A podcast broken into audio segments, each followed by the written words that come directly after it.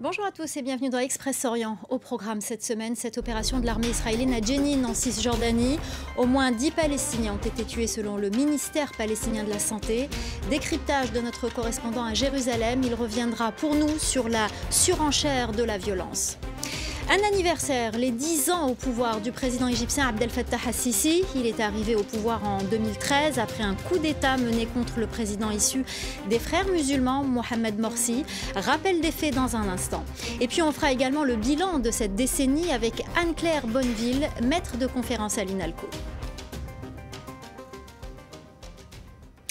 Jenin en Cisjordanie est depuis quelques semaines l'épicentre de tensions. L'armée israélienne y a lancé euh, ce lundi une vaste opération, la plus importante depuis 2002. Plus de 2000 hommes y ont été euh, déployés. Plusieurs cibles ont été frappées. Le bilan humain et matériel est lourd. Les précisions d'Antoine Fenou. Main en l'air pour certains, enfants dans les bras pour d'autres, ces familles quittent dans la nuit le camp de réfugiés de Jenin, en Cisjordanie occupée conséquence des opérations massives de l'armée israélienne et d'une situation devenue invivable selon ces Palestiniens. Le camp est en très mauvais état. Il n'y a pas de route, pas d'infrastructure, tous les aspects de la vie ont été détruits. Il n'y a pas non plus d'électricité.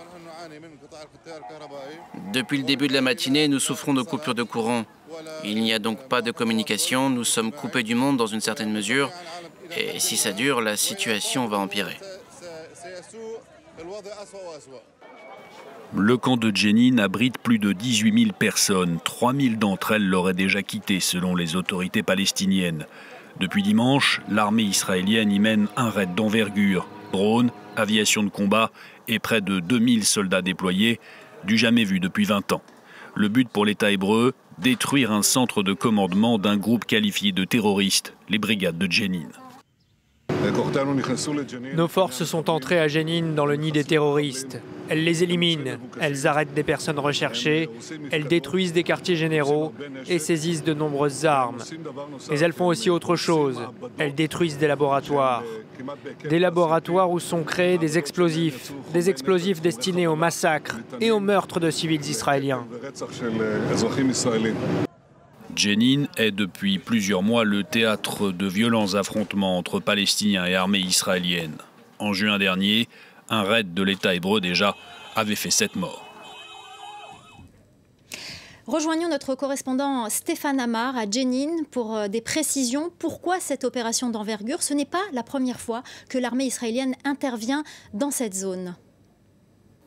Oui, absolument. Si vous voulez, le conflit maintenant se concentre dans le nord de la Cisjordanie, c'est-à-dire autour des villes de Naplouse et de Jenin, qui sont proches euh, d'une trentaine de kilomètres. C'est là euh, que se trouvent les bases des groupes armés euh, palestiniens, notamment d'un nouveau groupe armé, la Fosse au Lion. Et ces groupes armés eh commettent des attentats en Israël, surtout d'ailleurs dans les territoires occupés par Israël en Cisjordanie. Cette opération à laquelle on assiste aujourd'hui fait suite à un attentat particulièrement sanglant qui a fait quatre morts à Eli la semaine dernière dans une station-service euh, euh, non loin d'ici. Et donc effectivement, l'armée israélienne concentre euh, toutes ses offensives à la fois sur Naplouse et en ce moment sur Jenin, ce qui rappelle effectivement l'opération Rempart en 2002 qui avait également eu pour cœur Jenin et la ville de Naplouse. Il y a dix ans, le frère musulman Mohamed Morsi, premier président démocratiquement élu en Égypte, a été renversé après avoir euh, passé un an au pouvoir. L'organisateur de ce coup d'État était son ministre de la Défense, Abdel Fattah al-Sisi. Aujourd'hui, il gouverne l'Égypte d'une main de fer alors que le pays s'enfonce dans une profonde crise économique. Le bilan de cette décennie au pouvoir, signé Édouard Dropsy et Nouria Tezon. Dans ce quartier populaire du Vieux-Caire, comme dans le reste du pays, le prix de la nourriture a augmenté de 60% en un an, selon les statistiques officielles. Ce vendeur de moutons, originaire du sud du pays, le constate au quotidien. En réalité, ça a plus que doublé par rapport à l'an dernier où le prix était de 80 pounds le kilo. Et maintenant, c'est 180 pounds le kilo. Ces moutons ont un an et sont prêts à être consommés. Le fourrage coûte cher, 5000 pounds. À quelques mètres de là, Mohamed tient une boucherie. Il craint pour l'avenir de son commerce si la situation perdure. Il n'y a pas de travail. La situation stagne. Les gens qui achetaient 10 kilos avant en achètent maintenant 2, même pas 5. Pour la plupart des gens, il n'est même plus question de manger de la viande. La situation devient compliquée pour tout le monde. Il y a dix ans déjà, une crise économique touchait le pays, doublée d'un mécontentement politique. Les Égyptiens descendent alors dans la rue pour manifester contre leur premier président démocratiquement élu, l'islamiste Mohamed Morsi. On a quand même euh, changé et modifié la constitution. Euh, on a mis euh, des articles qui permettent d'établir un État islamique et un État religieux. Et tout ça, à mon avis, il a beaucoup gêné euh, la majorité du peuple égyptien qui, qui sont euh, allés dans la rue contre euh, les pouvoirs des frères musulmans. Le ministre de la Défense de l'époque, Abdel Fattah el-Sisi, prend alors le pouvoir par la force, déclare les frères musulmans organisation terroriste et ne laisse personne contester son autorité.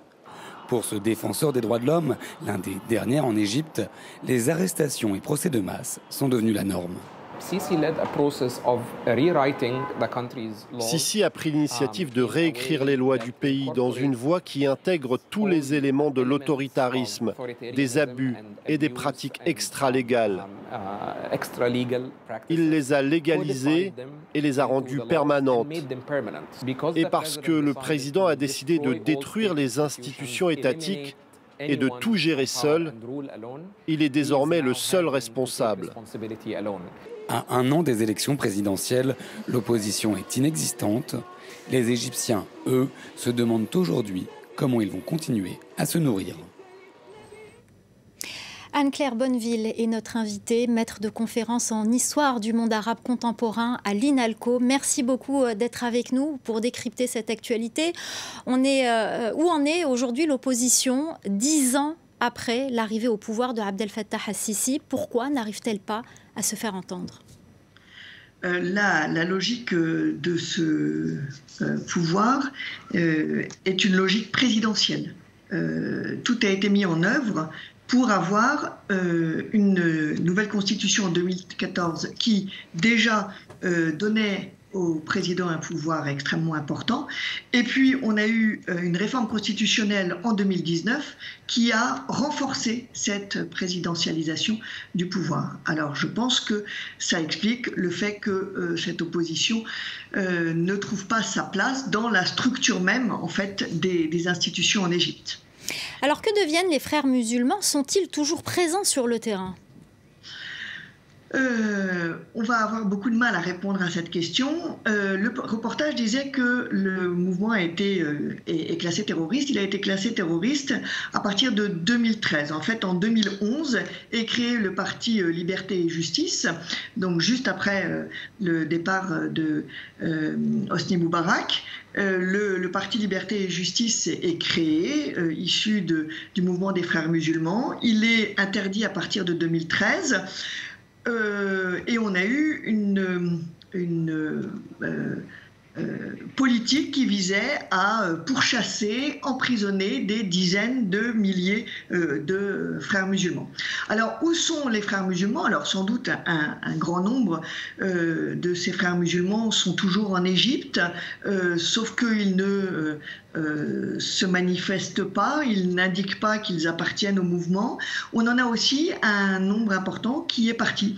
Qu'en est-il du bilan économique À l'arrivée de Abdel Fattah al-Sisi, beaucoup d'Égyptiens semblaient rassurés euh, de voir euh, l'arrivée du maréchal al-Sisi parce que la période de, Mohamed Morsi a été très trouble et, la crise économique était importante à ce moment-là. Qu'en est-il aujourd'hui Est-ce que cette, crise économique est derrière euh, la situation été effectivement très compliquée en 2011. Et lorsque Abdel Fattah el-Sisi est arrivé au pouvoir, son idée, c'était de relancer euh, l'économie égyptienne, euh, de euh, permettre au pays de, de, se développer. Et le pouvoir d'Abdel Fattah al-Sisi s'inscrivait dans cette, cette logique-là de grands travaux. Et, c'est vrai que si on regarde, on a des travaux considérables qui sont développés en Égypte. L'Égypte n'est plus la même. Hein. Vraiment, moi j'ai été très impressionné de la transformation de l'Égypte en quelques années.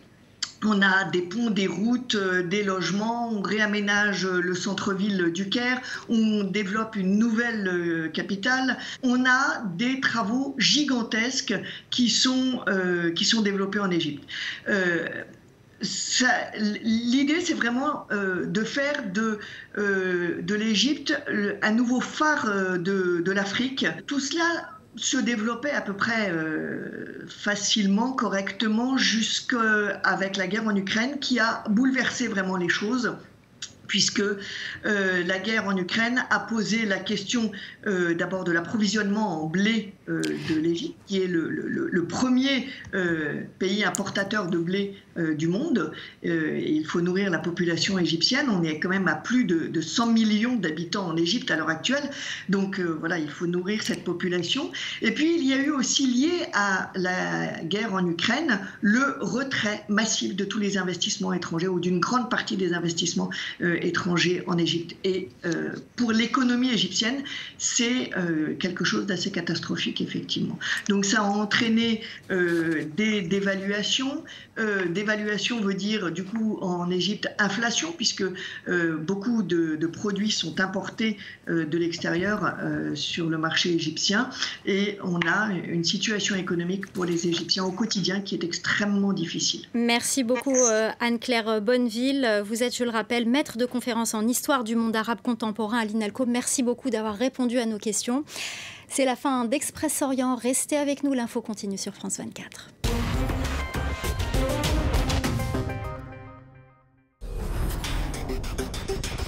Du Grand Nord canadien jusqu'à Ushuaia, toute l'actualité politique, économique, culturelle et sociale du continent américain.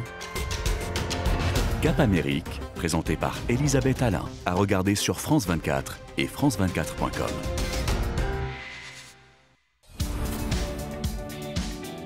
Un vent d'air frais souffle sur France 24. Une nouvelle façon de raconter l'information et créer le débat chez les millennials et la génération Z. Enter ouvre une fenêtre sur le monde avec des thématiques européennes. 100% vidéo. la vous avez vu, mais c'est sur TikTok, il y a une... Des sujets jeunes, pour les jeunes. Nous devons défendre nos enseignants car la situation est intenable. Elle a 18 ans, elle est lycéenne et elle fait fureur dans son pays, la Hongrie. C'est l'une des plus vieilles forêts d'Europe.